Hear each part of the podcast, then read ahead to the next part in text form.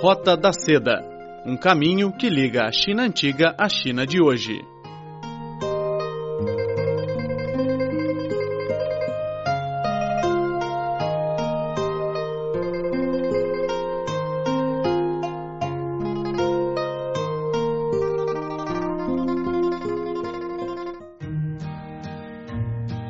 Olá, caros amigos, sejam muito bem-vindos a esta edição da Roda da Seda. Sou Silvia Jin.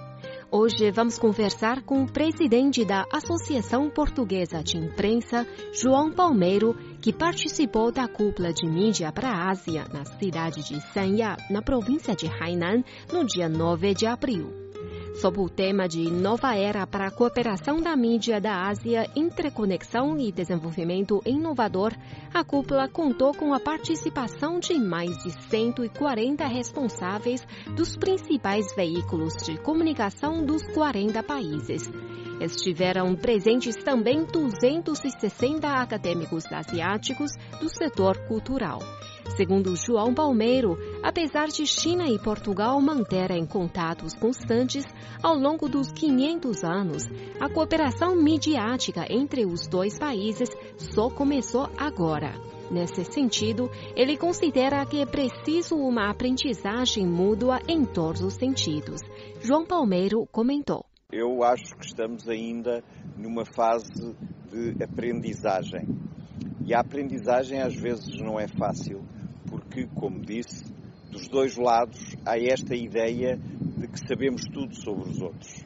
Uh, dos dois lados há esta ideia de que, como somos velhos conhecidos desde há muito tempo, há pouca coisa nova a aprender uns sobre os outros. E isso é um papel muito importante que os responsáveis dos mídia dos dois lados têm que compreender quando preparam ações de cooperação. Na avaliação de Palmeiro, a proposta do cinturão e roda oferece uma alternativa para as mídias da China e Portugal ao enfrentar os desafios na interconexão e na inovação.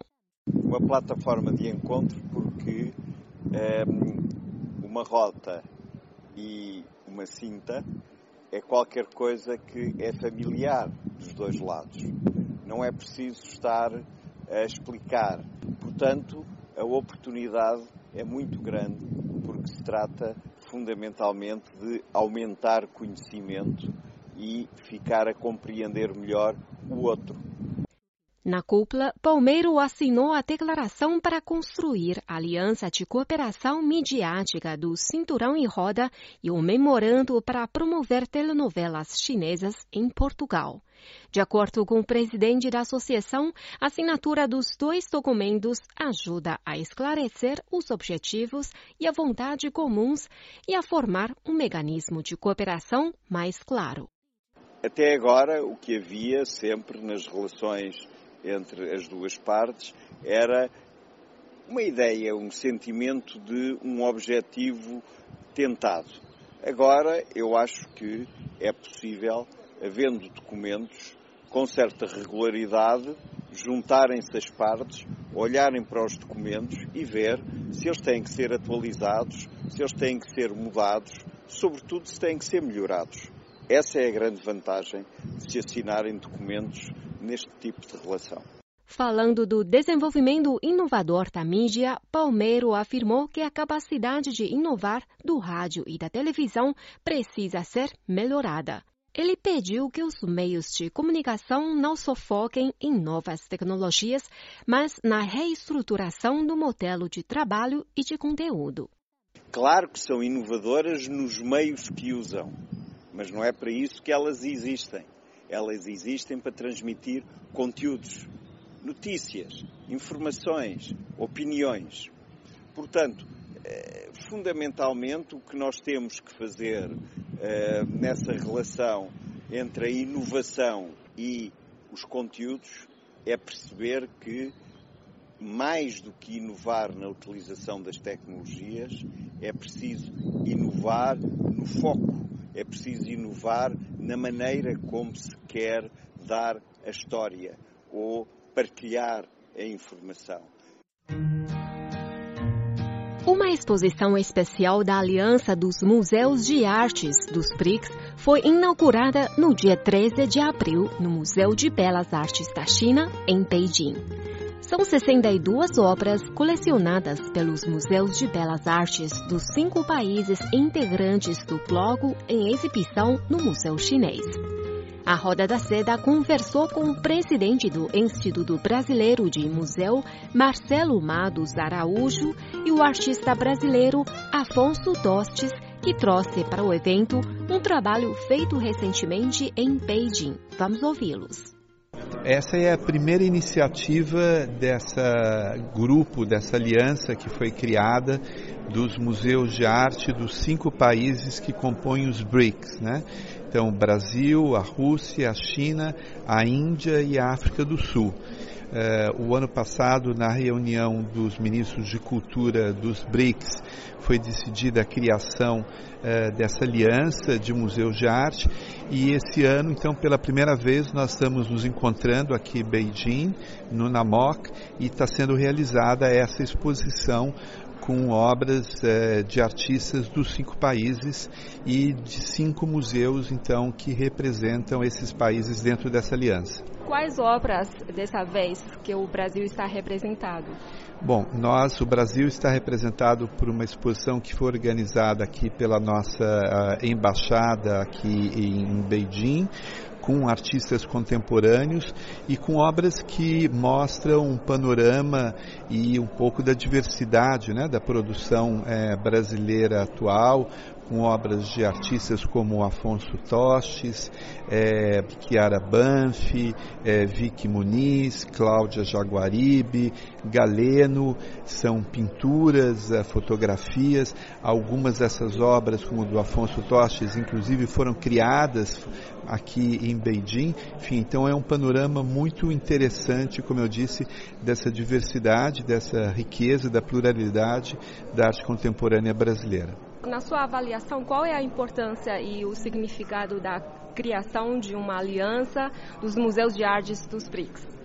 A ideia e acho que a importância dessa, dessa iniciativa é justamente de fomentar o intercâmbio entre esses países e é, fortalecer essa ideia, essa crença, né, quer dizer, do papel da arte no uh, desenvolvimento, no estabelecimento de uma cultura de paz entre todos os países, reconhecendo o potencial que a arte tem justamente de criar essas conexões e esses entendimentos entre as culturas entre os povos. Tem alguns artistas chineses que são conhecidos no Brasil ou já, for, já realizaram exposições nos museus do Brasil? Nós temos tido no Brasil, sim, é, a presença de vários artistas chineses, principalmente artistas contemporâneos.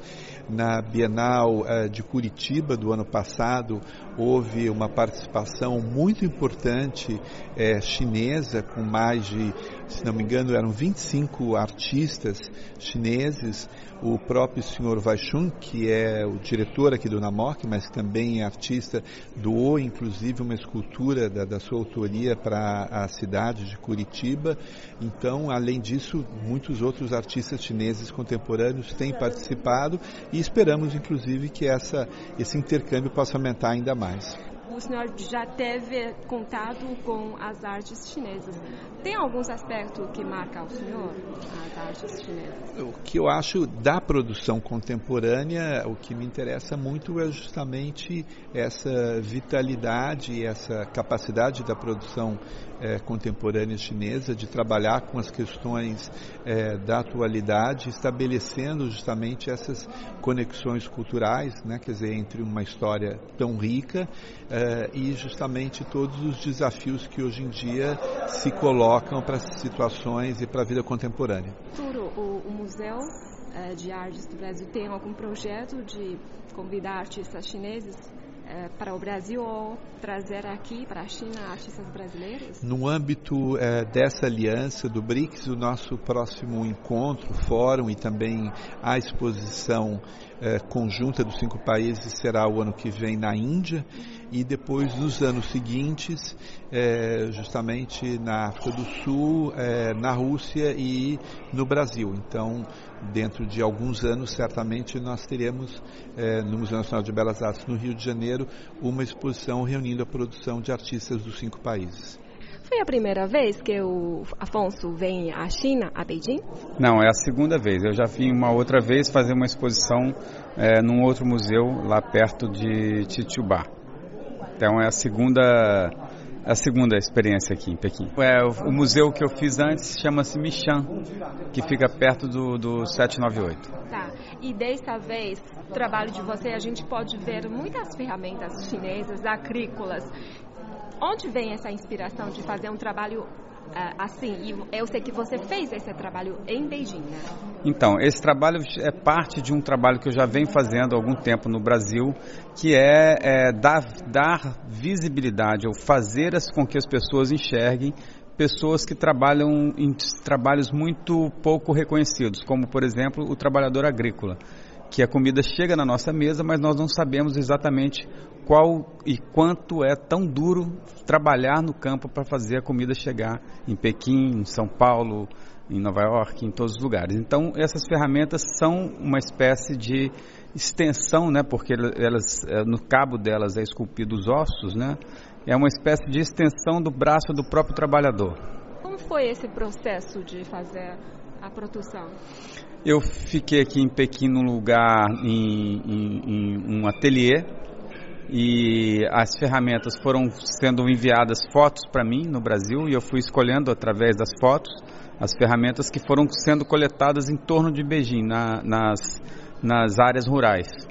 E aí então vi para cá e, e, e, fiquei nessa oficina, nesse, nesse uh, ateliê apartamento em Feizatsum. E lá eu trabalhei. E quantas ferramentas tem nesse trabalho? 27 nessa aqui. E por que essas, essas ferramentas? Porque é isso, essa relação direta com trabalhadores que ainda no mundo tão tecnológico, ainda a comida ainda chega de uma maneira e deve chegar de uma maneira mais artesanal. É melhor que a gente coma a comida mais bem feita, mais bem preparada, mais bem é, plantada do que as grandes indústrias que ficam fazendo a gente comer comida com agrotóxico, com veneno, com etc, etc. Um contato com a natureza, com a terra. Exato. E um respeito aos agricultores. Exato. Também. E a nós que vamos comer a comida boa, né? Sim, a gente tem que agradecer, né, que quem fez a comida para nós. E essas ferramentas, não sei se elas ainda estão em, em uso na China? Estão, completamente. Como uma chinesa, algumas que eu nunca vi na minha é. vida. E, e, o senhor sabe me explicar?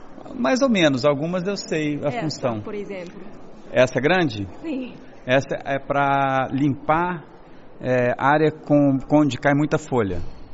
É só para tirar as folhas. Hum. aquilo. Esse é para movimentar grandes, é, eu não sei como chama aqui na China, mas feno, que é para dar para os animais quando você planta grama, muita grama e a grama seca, você pega com isso e joga para armazenar. E quanto tempo o senhor levou para terminar o trabalho? Duas semanas. Duas semanas. E você viveu? No... Duas, eu vivi 20 dias aqui. Como... Então demorei é, 15 dias para fazer. Como foi essa experiência? Foi boa. Dura? Dura. Mas Muito é... rápido, né, trabalhar. Sim. Acordava muito cedo e trabalhava todo dia. Sim. E esse for, formato tem algum significado Não, especial? isso eu vou montando de acordo com a parede. E na, na última, na outra exposição que você fez, em Minchin, qual, é o, qual foi o... Tinham essas e mais outras 30, não, outras 27 também do Brasil, 23. 23 do Brasil e 27 da China. Uau, que demais. 40 ferramentas. Esse 13, é... né? 13 da, da, da, da, do Brasil. Foram 40 no total. É difícil conseguir essas ferramentas? É, está cada vez mais difícil. Porque as pessoas não querem mais ficar no campo. É muito duro. Quanto você começou a descobrir essa área para fazer a sua Ah, já tem uns seis anos que eu estou nessa pesquisa. E qual, é a, qual foi o motivo? O motivo acho que é do próprio trabalho mesmo, né? A própria percepção do que está acontecendo em torno da gente. Eu acho que o trabalho tem a ver e respira, né? E, e, e aquilo que a gente percebe do nosso lado, que a gente observa, como é que a gente está levando a nossa vida. Então, essas coisas me tocam, me, foram me, me chamando a atenção.